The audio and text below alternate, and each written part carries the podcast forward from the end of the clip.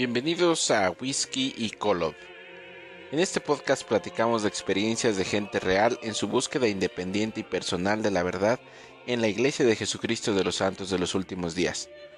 Un podcast, reality show o simplemente una terapia para miembros en transición y para las personas que quieran darse una idea de qué significa ser mormón en la era de la información. Sírvase bien frío. Salud.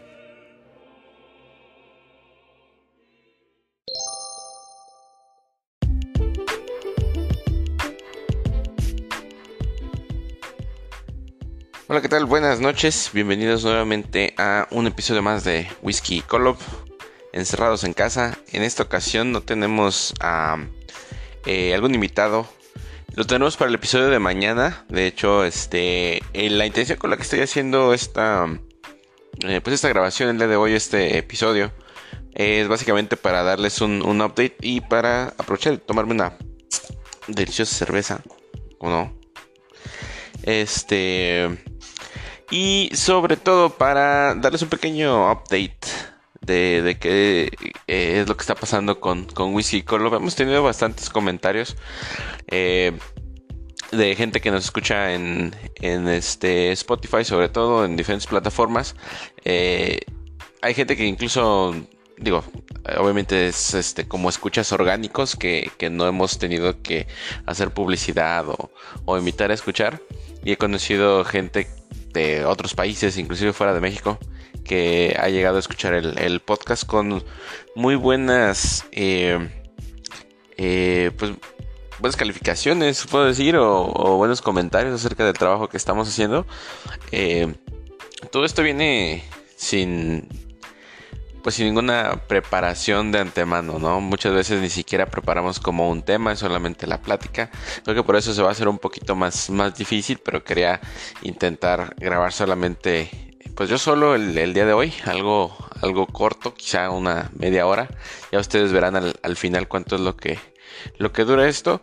Eh, pero sí quería eh, dejar este bueno, a veces, como ya les he comentado, sí es un poquito como este frustrante uno llega a pensar que eh, no, tendría por qué eh, utilizar su tiempo en ese tipo de cosas.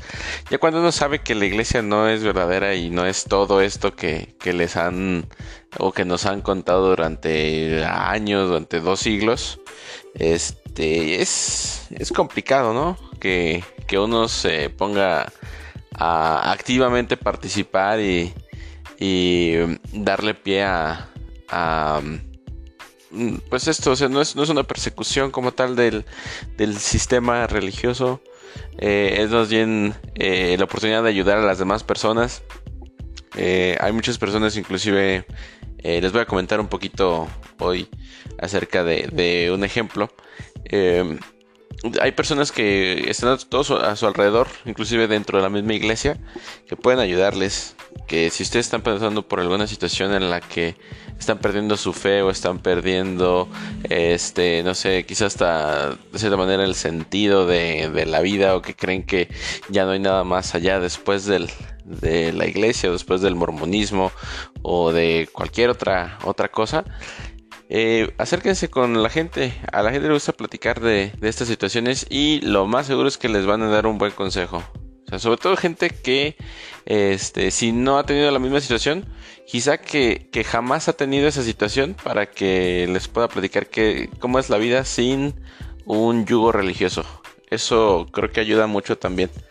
Eh, más que el que te alguien que ya haya pasado por esa situación de, de este pena de dolor eh, que tiene heridas no cuando hay alguien que quizá no tiene esa situación mental que ha pasado por el sufrimiento por dejar una religión o lo que sea eh, puedo decirles que la vida tiene muchas cosas buenas tiene algunas cosas malas pero que te puedes puedes salir adelante no puedes sobrevivir. Recuerden que solamente hay como 16 millones de, de mormones o menos y todo el resto de la gente también puede vivir feliz sin necesidad de seguir a un profeta o estudiar las escrituras o tener su noche de hogar los domingos.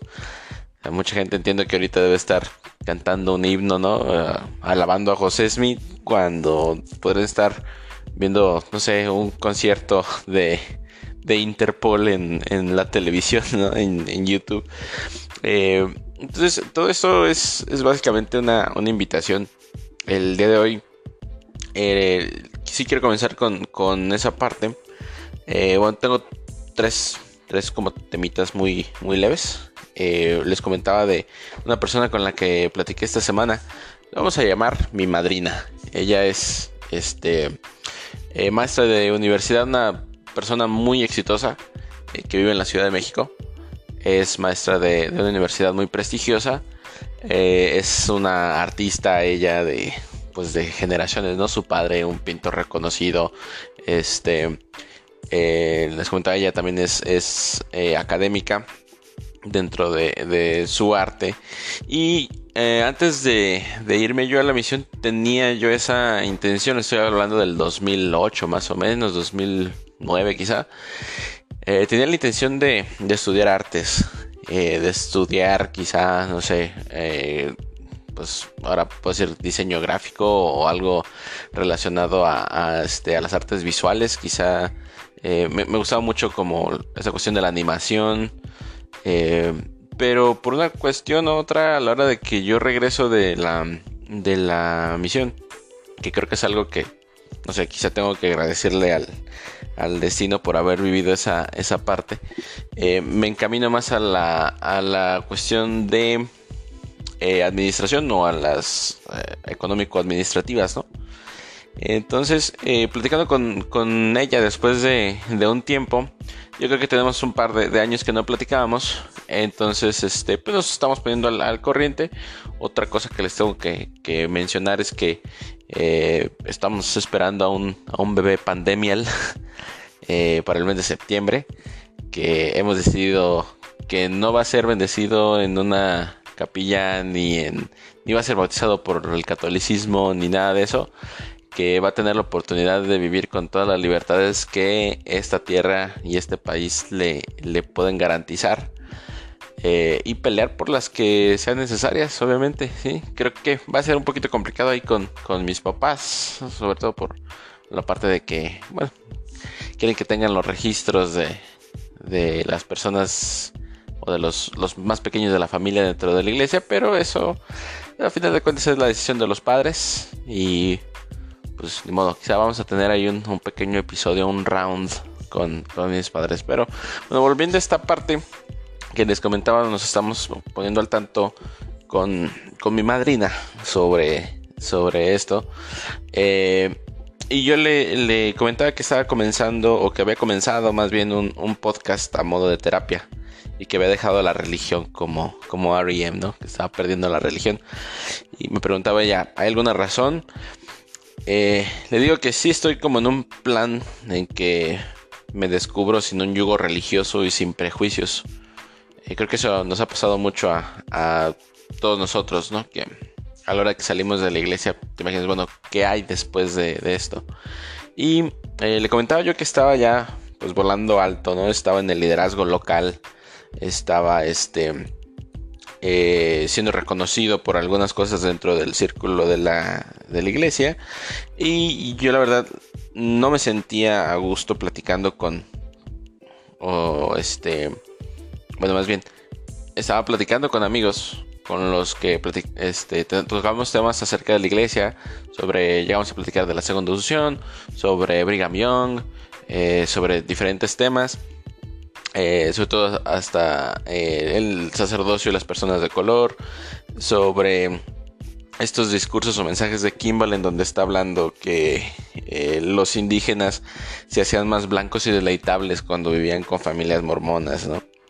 Entonces, todas estas cosas que, ya no tienen un sentido y que yo quizá defendía, ¿no?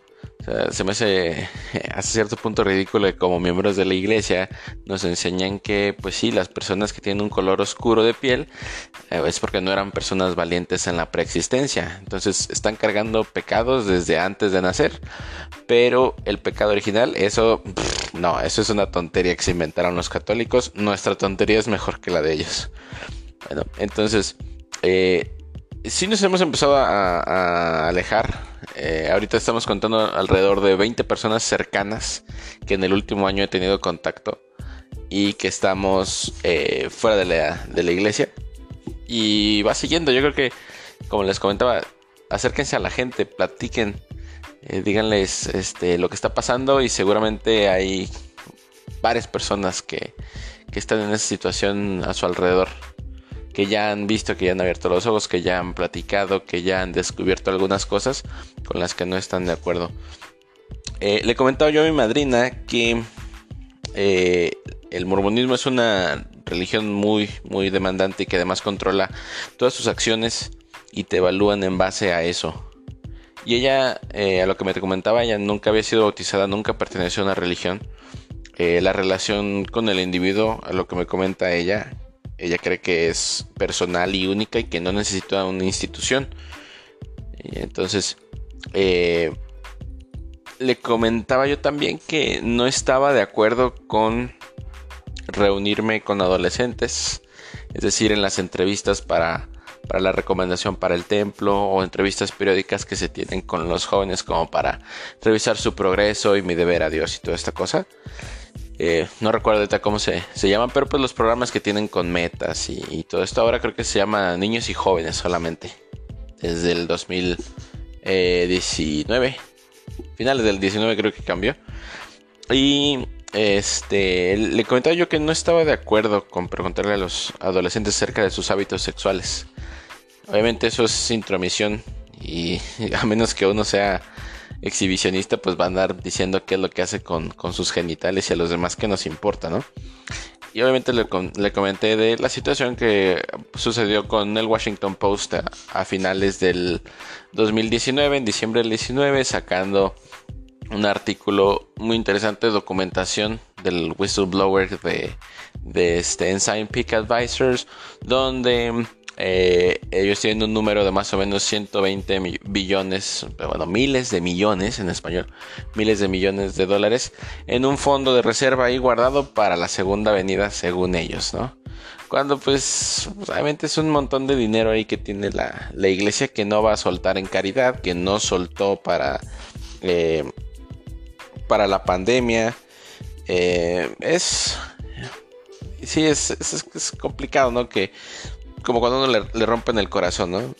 Que uno siempre está defendiendo y que miren que manos mormonas que ayudan y que todo el dinero que tiene la iglesia y hace templos y construye capillas una cada este día de la semana. Eh, uno se hace sus, propias ideas, ¿no? Que, que terminan rompiéndole el corazón. Permítame.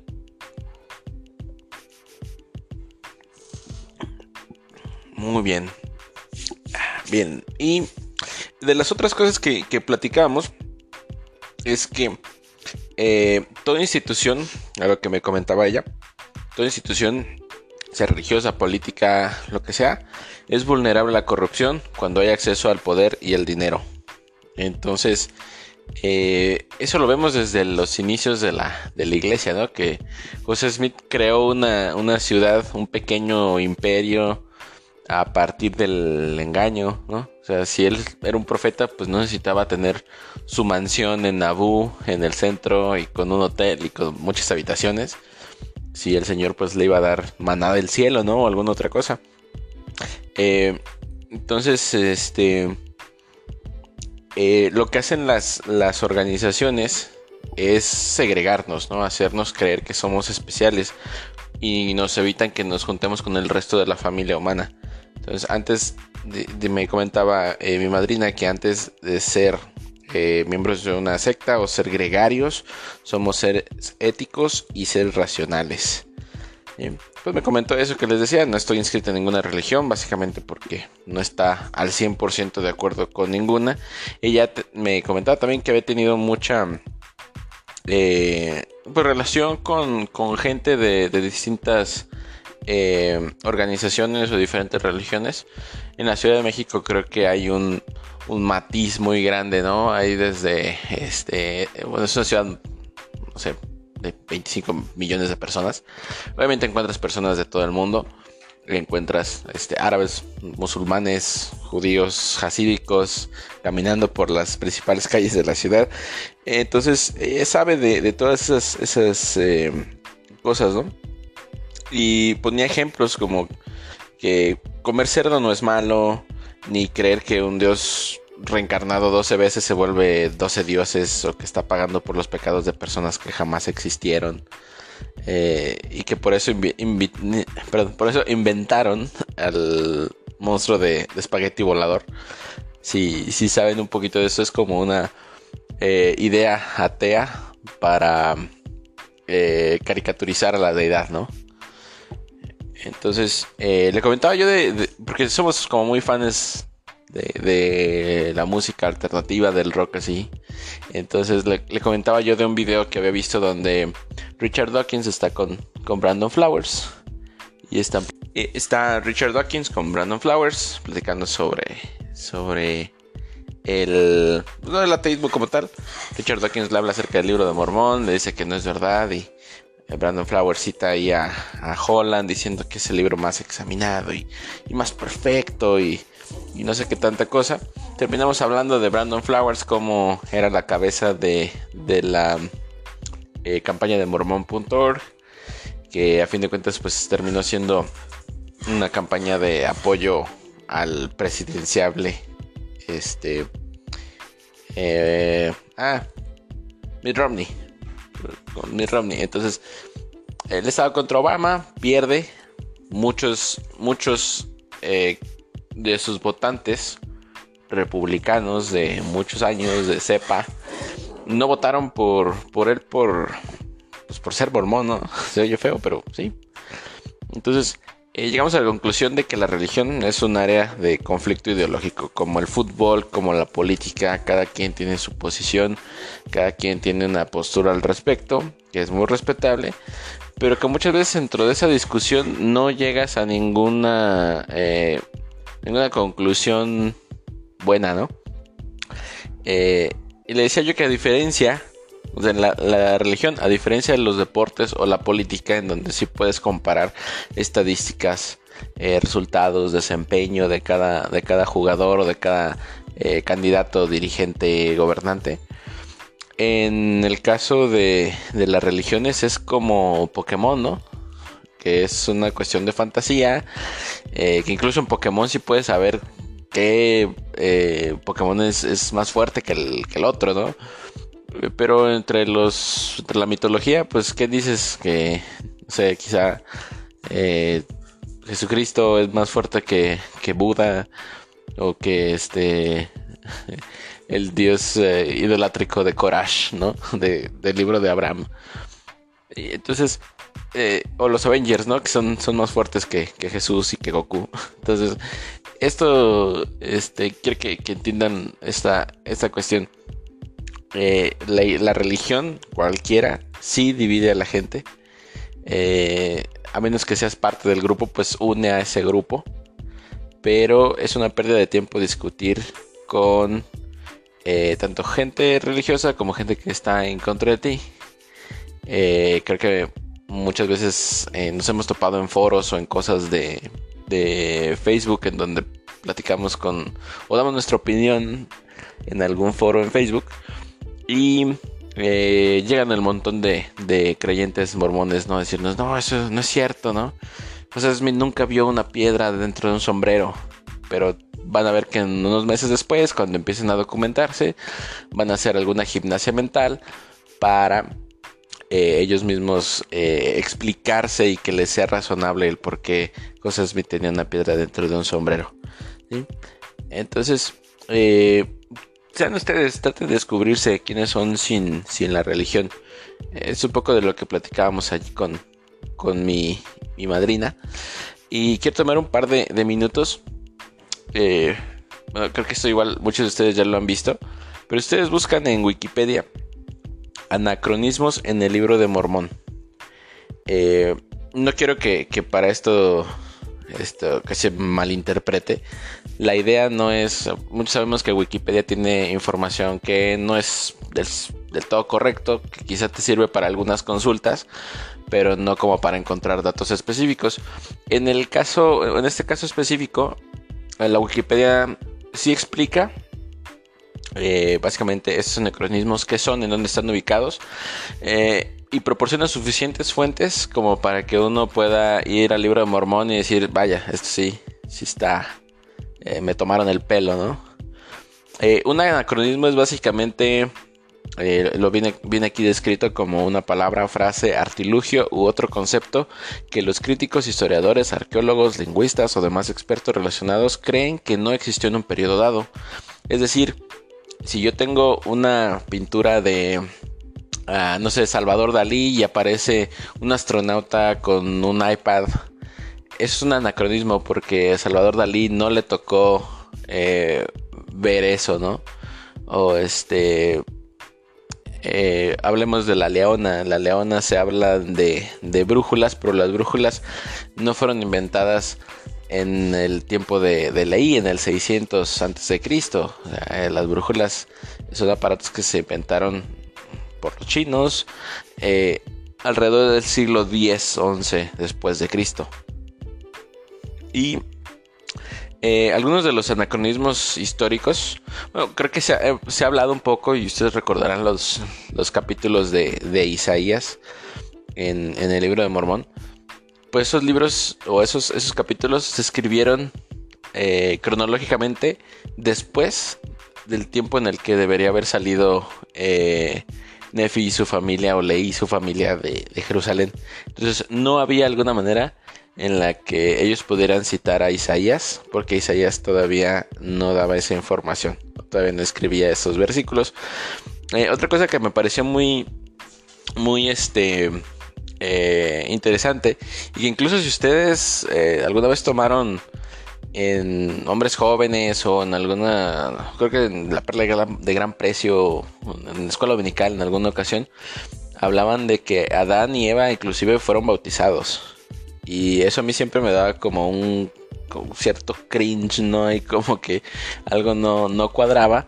Porque entonces, ¿quién instituyó el bautismo sino Juan el Bautista? Además, eh, algo que yo no sabía es que eh, había algunos... Eh, ritos judíos eh, que se hacían más alrededor del siglo 2 y entre el siglo 2 antes de Cristo y el 1 comprende estos tres siglos eh, en los que algunos de los rituales de purificación judíos implicaban la inmersión en agua. Eh, entonces, ¿cómo es que Nefi en el siglo 6 antes de Cristo está enseñando acerca del bautismo? Cómo se llevaron ellos esas enseñanzas si no existían todavía en el judaísmo eh, oriental, ¿no? En, eh, bueno, en el judaísmo puro, llamémoslo así. Otra cosa que ustedes seguramente también están eh, familiarizados con los caballos, los elefantes en el libro de Éter. los caballos es muy sencillo, no había, no había caballos en Centro Suramérica ni en Norteamérica. Hubo algunas especies, pero fueron extintas en la era glaciar, una cosa así, no sé, antes de los antes de 12.000 años, que es el tiempo que más o menos tiene en la raza humana o los eh, Homo sapiens sapiens en el continente americano. Eh, entonces, hay algunas especies de este género equino que son nativas de América pero que desaparecieron o que han sido muy pequeñas para que se puedan montar, ¿no? Inclusive, pues el símbolo de los ex mormones o de la gente que, que este, sale de la, de la iglesia o que ha descubierto cosas de la iglesia eh, es el tapir. Y esto viene básicamente porque eh, algunos investigadores o supuestos investigadores de la iglesia de Farms en su tiempo este, decían que, bueno, quizá no eran los, los elefantes los que montaban, sino que, o, los eh, caballos que montaban los nefitas y los lamanitas. ¿Qué tal que eran tapires? Si ustedes conocen los tapires, son unos animales que no miden más de un metro, un metro veinte de, altura. Son básicamente anfibios porque nadan muy bien y viven mucho de su vida en, debajo del agua. Entonces, eh, no tiene sentido. y, van a ver ustedes si buscan tapires y el libro de Mormón en Google imágenes, van a encontrar a este, indios americanos con arriba de, un tapir montando.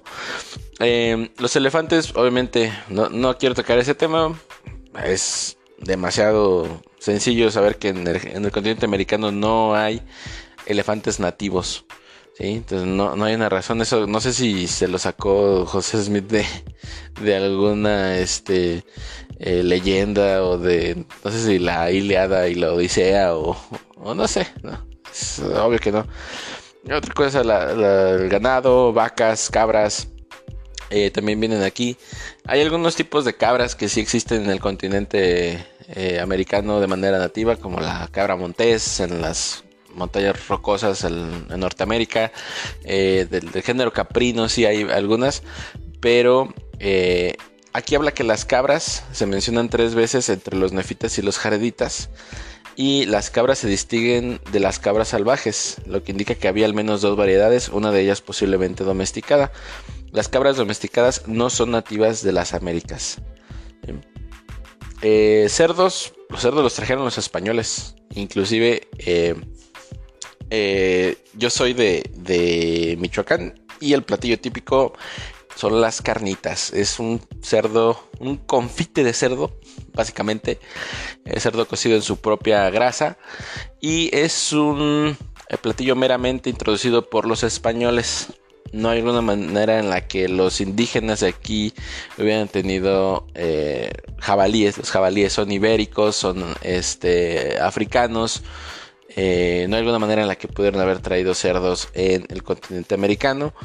Eh, granos como el trigo, la cebada, no existen aquí, son este, eh, plantas o son alimentos que trajeron los, los conquistadores. Además, algo que siempre me llama la atención y quizás no lo... Algunos de ustedes no lo han pensado, pero ¿por qué si el libro de Mormón es el libro más correcto del mundo? Se supone, ¿por qué no habla de cómo los indígenas aquí consumían tomate, consumían papa, consumían eh, cacao, eh, consumían algunas este, raíces, consumían algunas plantas que son nativas de aquí. Y eso no lo sabía José Smith porque José Smith nunca salió de su zona, de una zona de muy pocos kilómetros en el noreste de Estados Unidos hasta antes de que escribiera el libro de Mormón y su única información que tenían eran algunos viajes de Humboldt, algunos este eh, expediciones o, notas que tenían de, este exploradores sobre las pirámides, sobre lo que él llamó los lamanitas, sobre algunas tribus eh, nativas americanas, pero no tenían una noción de la comida, ¿no? Quizá él pensaba que la gente, no sé, habla del maíz, ¿no? Pero el maíz pues ya se consumía en todo Norteamérica. Este, creo que inclusive en el Día de Acción de Gracias con los nativos tenían algún tipo de, maíz cocido y compartieron con los, con los pilgrims, ¿no? Con, la gente que venía de, Europa. Eh, otra cosa, los vehículos con ruedas es algo que no existían eh, tengo entendido que al menos hay registros en Perú y en México de que había corredores, que había mensajeros, que había gente que se dedicaba al transporte de cosas, pero eran a lomo, ¿no? Eh, en México es muy, es muy bien sabido, digo, son ya más recientes, pero al menos en México, Tenochtitlan, alrededor del siglo XIV, XV después de Cristo, los corredores venían desde el Golfo de México, traían pescado hasta la Ciudad de México en un traslado más o menos de unos 300 kilómetros corriendo. Pescaban en la, noche, en la madrugada y en la mañana, mediodía, tarde, el emperador tenía eh, pescado fresco del Golfo de México en la Ciudad de México. Entonces tenían una logística muy cabrona, pero no usaban eh, vehículos. Imagínense si ahora es imposible, tengo entendido, no he ido a Machu Picchu, por ejemplo, o a, los Andes, pero imagínense cruzar una cordillera con un este carro de tracción animal o de tracción humana. Pues es, es, es ilógico, no, no entiendo por qué este Digo, eh, creo que José Smith sí se imaginaba las grandes peleas y las batallas porque en el área de Nueva York y específicamente si se meten un poco más hacia Illinois, hacia Ohio, la tierra es plana completamente. Sus montañas no miden más de 30 metros de, altura. son meramente pequeñas lomas o pequeños cerros, eh, pero la tierra es muy plana. Y en todo Mesoamérica hay muchas montañas, hay mucha vegetación, es un eh, clima y es una eh, tierra distinta a lo que veía José Smith cuando hablaban de América. Cuando nosotros nos hablan de América del continente, obviamente nos imaginamos como este eh, quizá las, montañas, quizá la gente de Yucatán no, porque allá no hay, no hay montañas, hay un asteroide enorme o un cráter que dejó un asteroide enorme. Eh, pero la mayoría de la, de la gente en América tiene al menos alguna montaña cerca que tiene alguna referencia, ¿no? Sabemos que, no sé, eh, aquí en Guadalajara uno ve el Cerro del Cuatro y sabe que está hacia el sur de la ciudad y se puede identificar. En la Ciudad de México también el Popocatépetl, el Iztaccíhuatl, eh, diferentes montañas alrededor, ¿no? En, todos los, lugares en donde he vivido aquí en, México he tenido algún lugar de, referencia, como algún punto, algún cerro, ¿no? Eh, bien, dejando atrás lo de los carros o, vehículos, eh, también se hablaba de, la seda, eh, o creo que en español habla algo así como de tejidos finos, ¿no? Pero pues eso no, no había como tal. la seda pues es muy famosa por, por el desarrollo de los chinos. Las brújulas, como les comentaba, no, no existieron hasta como el siglo XI. Eh, dice que la brújula es ampliamente reconocida por haber sido inventada en China alrededor del año 1100 después de Cristo. Ahora, ¿por qué es importante? O sea, podría decir algún mormón creyente y sido decir, bueno, es que la, la, leona no era una brújula como tal, no te daba un norte, no te daba eh, una dirección a la que tenías que ir, sino que de manera mágica, mística, sabía que eras obediente y te daba alguna escritura de cuando en cuando, ¿no? Aparecía ahí una frase como una galleta de la fortuna. Eh, pero la cuestión es que utiliza la palabra brújula. bueno, históricamente, si el libro no fuera cierto, esto habría aparecido en el siglo 6 antes de Cristo. Entonces no existía la palabra brújula porque no existían brújulas ni había algún aparato con el cual eh, eh, compararlo, ¿no? Es decir, eh, ahí viene el anacronismo. Yo ahorita puedo hablar de un iPod, pero la gente dentro de 15 años no va a saber siquiera que existió un iPod porque son cuestiones o, son artilugios, aparatos que ya dejaron de existir, que ya no se producen, que ya no tienen ningún eh, sentido, ¿no? Es como si yo estuviera hablando de, híjole, algún invento de, del siglo 25 después de Cristo en este tiempo. No existía la brújula en el tiempo de ley la palabra brújula se utiliza. Perdón, ese es, ese roco. Eh, entonces, e, esa cuestión es, es, como muy interesante, ¿no? Cómo es que, existen esos términos, pero no existe el, aparato. Y otra que, se me hizo muy, muy interesante que yo no, había pensado es eh, las ventanas que hablan en las, las barcas o los, los instrumentos, los transportes que tenían los jareditas. Eh, el tener una ventana, las ventanas no son algo muy común como ahora. ¿eh? Si, si me permiten este, mencionarlo de esta manera. Nosotros para, para nosotros ahorita en la arquitectura y en el desarrollo que tenemos, lo que nosotros conocemos como, como ventanas es algo meramente reciente, ¿no? Arquitectónicamente no había ventanas o, vidrios como nosotros los conocemos hasta la Europa del siglo XI más o menos. Eh, si ustedes se fijan en, en, las civilizaciones antiguas, inclusive aquí en las Américas, eh, las pirámides o los templos o todas estas eh, edificaciones no tenían eh, ventanas con cristales o, alguna manera de, cerrar o de... No, no tenían alguna manera como de que cerrar herméticamente una superficie o una ventana, una puerta, un espacio. Entonces, el libro de Mormón describe que estos, estos pueblos estaban familiarizados con el concepto de las ventanas y que específicamente evitaban crear ventanas para iluminar sus embarcaciones marítimas cubiertas por temor a ser destrozados en pedazos durante el viaje oceánico. Entonces, eh, imagínense esto mismo, ¿no? Que están en el siglo, eh, esto que es en, la Torre de Babel es como en el, no sé si 2400 antes de Cristo, según la tradición, y estás hablando de ventanas. Es como que les hablaras a la gente del siglo 8 a los constructores de catedrales en París del siglo XIV, les estuvieras hablando de aire acondicionado central. O sea, no, no existía esa, esa situación. Quizá el concepto de ventanas como, como tal, sí algún tipo de, de, ventilación, alguna apertura dentro de una pared muy pequeña por donde no podría pasar alguna persona para evitar robos o por seguridad, solamente como ventilación natural. Pero una ventana con cristal y sobre todo imagínense el tipo de cristal que debería tener una, una ventana para resistir esto. Obviamente dice que no las hicieron, pero entonces estaban familiarizadas con el concepto de, lo que era una ventana.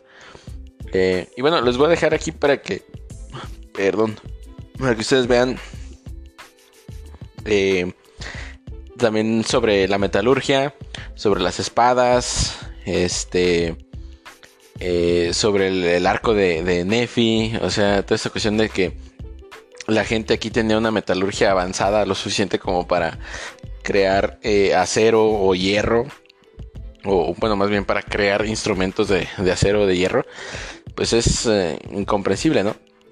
Aquí la gente trabajaba muy bien el oro, trabajaba el cobre, que son metales un poco más maleables, ¿no? Pero pues ya algo así tan, tan reforzado, pues, pues obviamente que, no. Y pues también eh, les, comento aquí en, este eh, sitio de la, de la, Wikipedia, buscando el artículo Anacronismos en el libro de Mormón, pueden encontrar muchas cosas interesantes para su siguiente noche de hogar. ¿Ok?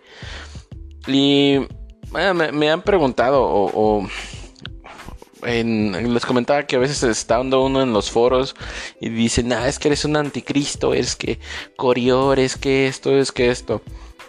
Eh, en, el blog de pesquisas mormonas y también hay un video acerca de esto eh, sobre la clase de, de Alma 30 sobre Corior específicamente y de hecho fue una clase que se dio el año pasado cuando yo todavía era miembro del obispado fue la última clase que, di al, quórum de que me tocaba, creo que eh, maestros. Eh, entonces me, pidieron que diera la clase, la clase casualmente tocaba sobre, eh, sobre Coriol el anticristo y me puse a, revisar la clase, ¿no? yo tenía en ese tiempo así, estaba como que apenas empezando a, a querer salir de, de, la iglesia, o sea, mi mente estaba enfocada en, en este aprender o estudiar acerca del evangelio, pero ya mi ahora sí que mi entendimiento ya no daba para este seguir eh, tapando cosas a la iglesia, ¿no? Eh, vamos a, leer en el libro de Alma 30, versículo 6. Dice, sucedió que a finales del año 17 llegó un hombre a la, a la tierra de Saraemla, perdón, y era un anticristo porque empezó a predicar al pueblo contra las profecías que habían declarado los profetas concernientes a la venida de Cristo. Versículo 7 dice, pues no había una ley contra la creencia de ningún hombre, porque era expresamente contrario a los mandamientos de Dios que hubiera una ley que colocara a los hombres en posición desigual. Esto es el, el eh, versículo más importante de, de toda esta historia. Eh, la ley que ellos tenían le permitía a cualquier persona que pudiera tener una creencia, fuera cual fuera, y era respetada, ¿no? Dice el, versículo 8, porque así dicen las escrituras, escogeos hoy a quien sirváis. De modo que si un hombre deseaba servir a Dios, tenía el privilegio, o más bien si creía en Dios, tenía el privilegio de servirlo, pero si no creía en Él, no había ley que lo castigara. Entonces, nos da este, este concepto antes de explicar a, Corior. Eh, creo que si se hubieran evitado estos dos o tres versículos, eh, la historia de Corior hubiera sido eh, distinta, ¿no? Y dice que él predicaba diciendo en el 13, oh vosotros que estáis subyugados por una loca y vana esperanza, ¿por qué os sujetáis con semejantes locuras? ¿Por qué esperáis a un Cristo? Pues ningún hombre puede saber acerca de lo porvenir. He aquí estas cosas que llamáis profecías, que decís que las transmiten los santos profetas, he aquí no son más que insensatas tradiciones de vuestros padres. ¿Cómo sabéis que son ciertas? He aquí, no podéis saber de las cosas que no veis, por lo tanto no podéis saber si habrá un Cristo. Miráis hacia lo futuro y decís que veis la remisión de vuestros pecados, mas he aquí, esto no es sino el efecto de una mente desvariada, y ese trastorno mental resulta de las tradiciones que vuestros padres, que os inducen a creer en cosas que no existen, que los obligan a bautizarse a los ocho años, que os obligan a asistir a la capilla y tener noches de hogar los domingos en la noche, en vez de ver el Monday Night Football de la NFL. Y muchas otras cosas parecidas les habló diciéndoles que no se podía hacer ninguna expresión por los pecados de los hombres, sino que en esta vida a cada uno le tocaba de acuerdo con su habilidad. Por tanto, todo hombre prosperaba según su genio, todo hombre conquistaba según su fuerza y no era ningún crimen el que un hombre hiciese cosa cualquiera. Inclusive, vuelvo otra vez a tomar los, los versículos del inicio no tienes ningún castigo por hacer eh, las cosas, ¿no? Por, creer en lo que tú quieras, por servir a quien tú quieras. Y así les predicaba, desviando el corazón de muchos, haciéndoles erguir sus cabezas en su iniquidad, sí, incitando a muchas mujeres y también hombres a cometer fornicaciones, diciéndoles que cuando moría el hombre, allí terminaba todo. No me imagino que Correo hubiera dicho, ¿sabe qué? Pónganse ahorita, vamos a hacer una orgía fantástica, ¿no? Saquen sus celulares que vamos a grabar aquí una porno. No, pues él está diciendo básicamente, hey, eso de la expiación, eso del Cristo, y eso de todo eso, son tradiciones de sus papás.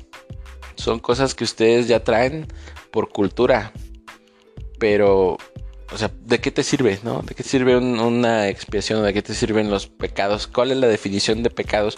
Creo que ya lo he comentado aquí si uno habla con gente que tiene una creencia hindú o budista o taoísta, ellos no tienen un concepto del pecado. ¿Cómo le enseñas a un budista que necesita un salvador para remisión de sus pecados cuando él no tiene una idea de que es un pecado?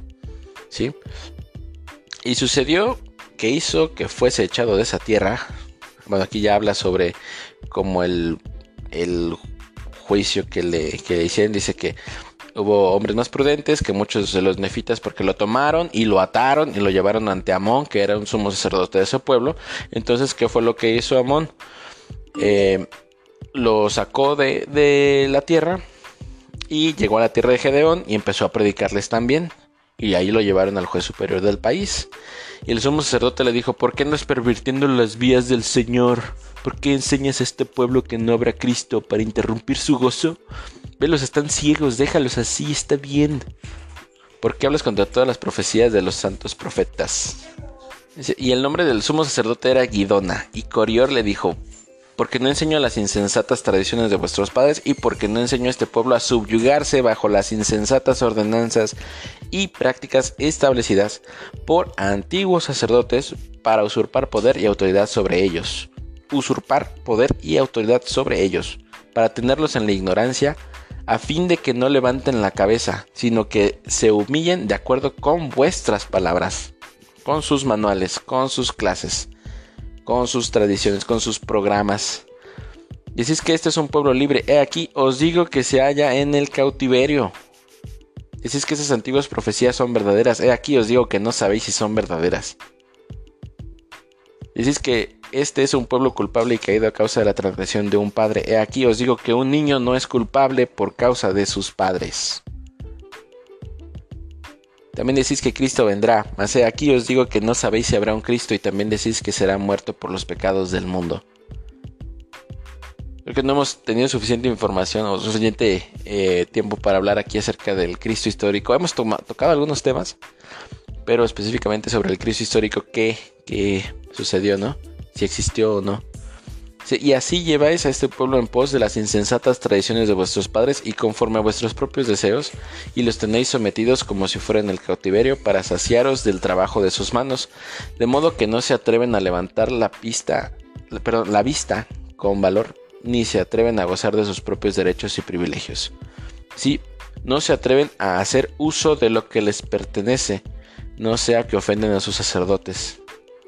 ¿Qué pasa? No? Uno no puede alzar la voz ni, ni puede, este, eh, por ejemplo, en el templo no se convenio de no hablar de los líderes, de este, no criticarlos, de este, las risotadas y, todas estas cosas, ¿no? Que, que, llaman.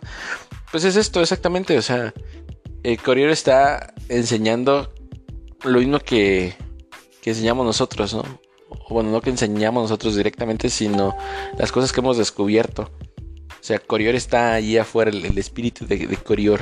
Y para mí, o sea, ya si lo vemos de este lado, el tipo es un este es un filósofo, es un pensador, es un historiador, es, alguien preparado, ¿no? Alguien que, no sé, sabía el, del método socrático, del método cartesiano, eh, antes de, ellos, ¿no? Eh, y también continúa aquí, ya vamos a, a terminar. Dice, les han hecho creer por sus tradiciones y sus sueños, por sus visiones, obviamente, sus caprichos, visiones y misterios fingidos que si no obran conforme a sus palabras, ofenderán a algún ser desconocido que dicen que es Dios, un ser que nunca se ha visto ni conocido, que nunca existió ni existirá. Ahora bien, cuando el sumo sacerdote y el juez superior vieron la dureza de su corazón, sí, cuando vieron que vilipendiaba a un Dios, no quisieron responder a sus palabras, sino que hicieron que fuese atado y lo entregaron en manos de los oficiales y lo enviaron a la tierra de Saraemla para que allí compareciera ante Alma y ante el juez superior que gobernaba todo el país.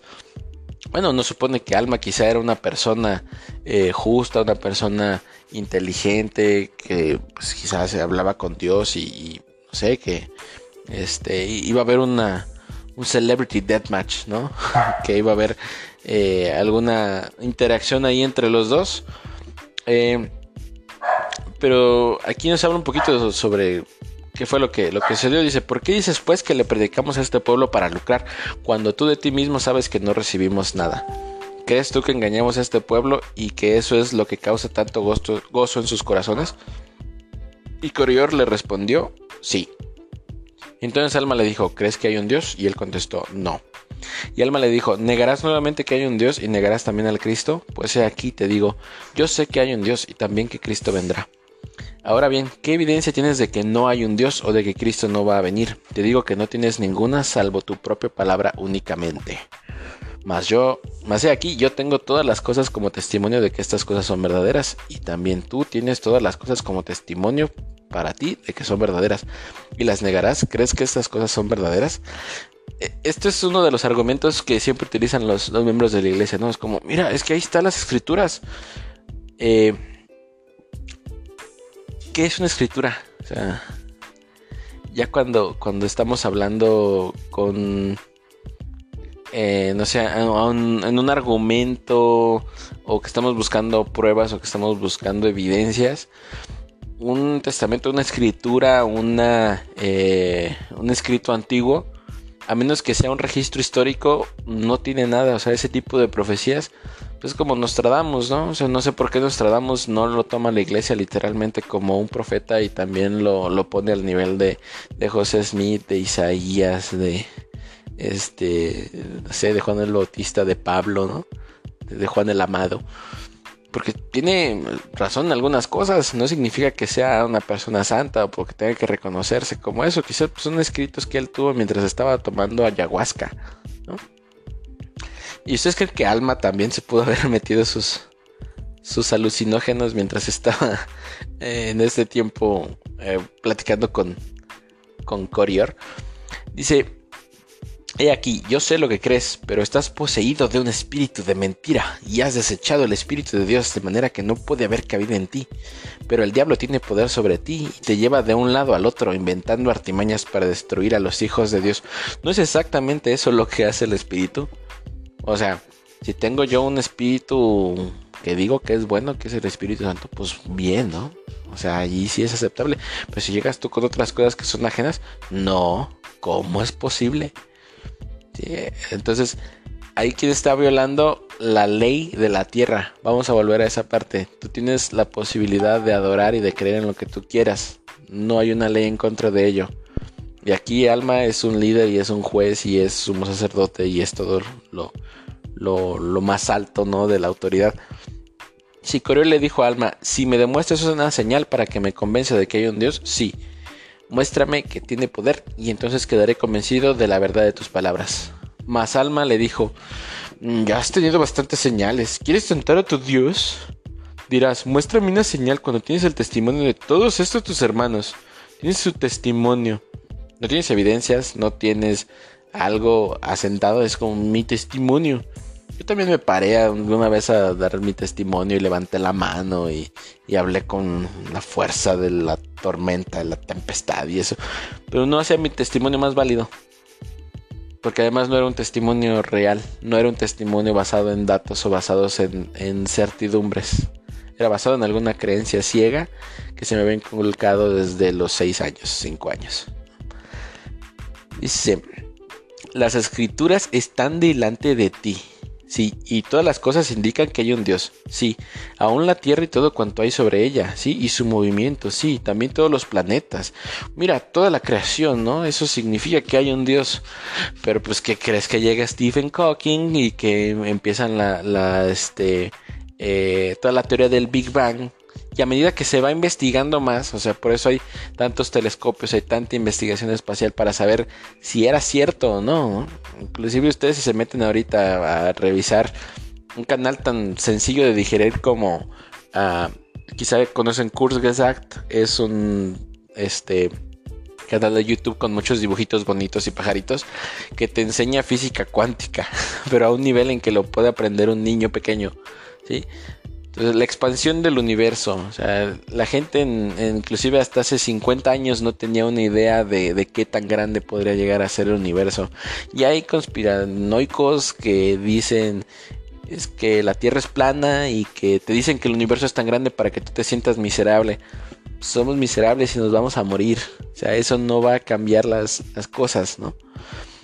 Eh, y es lo mismo que hace aquí Alma, ¿no? Hay, hay una creación tan enorme y es, es claro que hay un Dios. Eso no significa que hay un Dios, simplemente hay conceptos que ellos no tenían definidos todavía que nosotros conocemos en la actualidad. Y aconteció que Alma le dijo, he aquí, estoy afligido por causa de la dureza de tu corazón, hermano. Sí, que aún quieres resistir al espíritu de la verdad, para que sea destruida tu alma. Mas he aquí, mejor es que tu alma se pierda que seas el medio de llevar a muchas almas a la destrucción por tus mentiras y tus palabras lisonjeras. Por tanto, si vuelves a negar, he aquí, Dios te herirá a fin de que quedes mudo para que nunca más abras la boca para engañar otra vez a los de este pueblo. Pero no había una ley, o sea, ¿por qué lo están amenazando? ¿Que no hay alguna protección? ¿No hay un estado de derecho en esta civilización fantástica?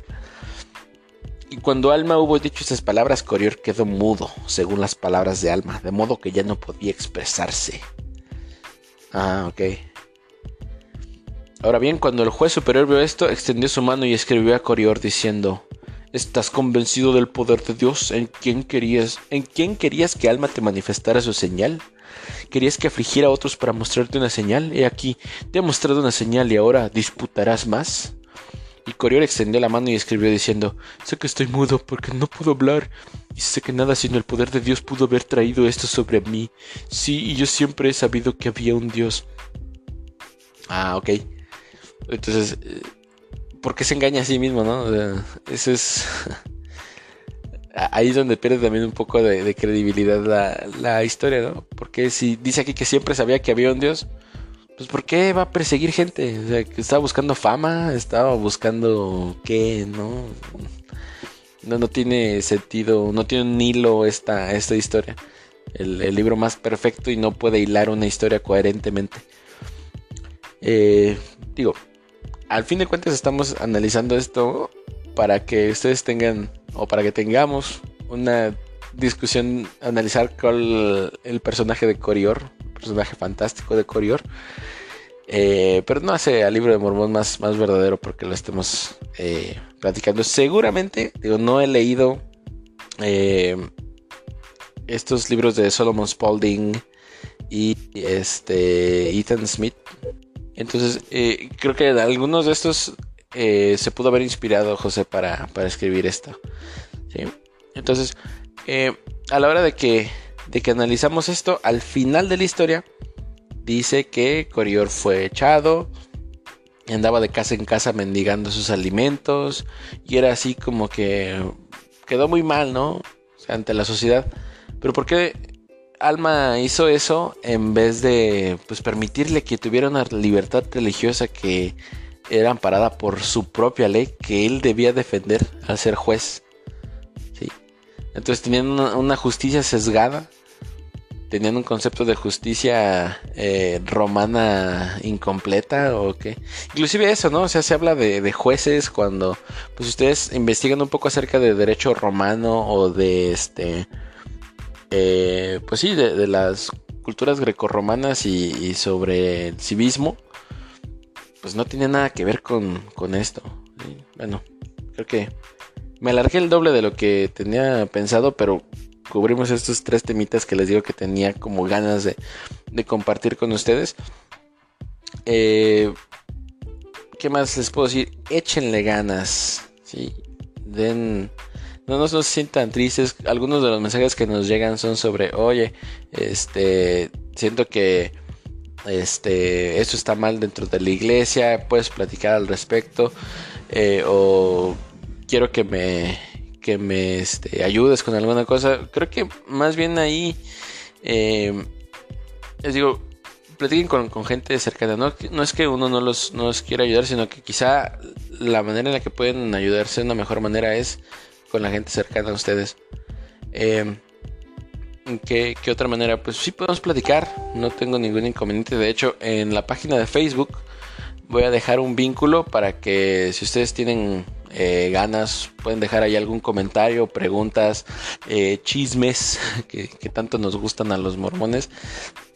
Decimos que, o bueno, quizás es un, dicho acá junto con mis amigos, ¿no? que eh, si los mormones no, no bebemos alcohol, no bebemos café, no tenemos vicios, pues el vicio que tenemos es el chisme. se nos da muy bien y se nos da muy fácil. Eh, entonces, eh, cualquier cuestión pueden dejar ahí un mensaje. Voy a tratar de, pasarlo aquí en, en el capítulo más próximo. Eh, otra vez quiero, no sé si lo hice al, inicio, pero sí quiero disculparme por no tener, por tener aquí un poquito abandonado el negocio. La verdad es que hay algunas situaciones o circunstancias en las que estamos pasando ahorita aquí en, familia. Nada malo, al contrario, estamos este, emprendiendo un negocio y la verdad es que siempre busco como alguna algún momento en el que pueda transmitir. Eh, tenemos más o menos unas dos semanas tratando de, de este eh, grabar un, un, capítulo nuevo para ustedes y lo haremos el día de mañana, martes 18 de mayo del 21. Y pues otra vez agradecerles sus comentarios, sus, sus este eh, quejas, eh, sus comparaciones también quizá. Eh, digo, no, no somos pesquisas mormonas ni, ni, tratamos de serlo, mucho menos.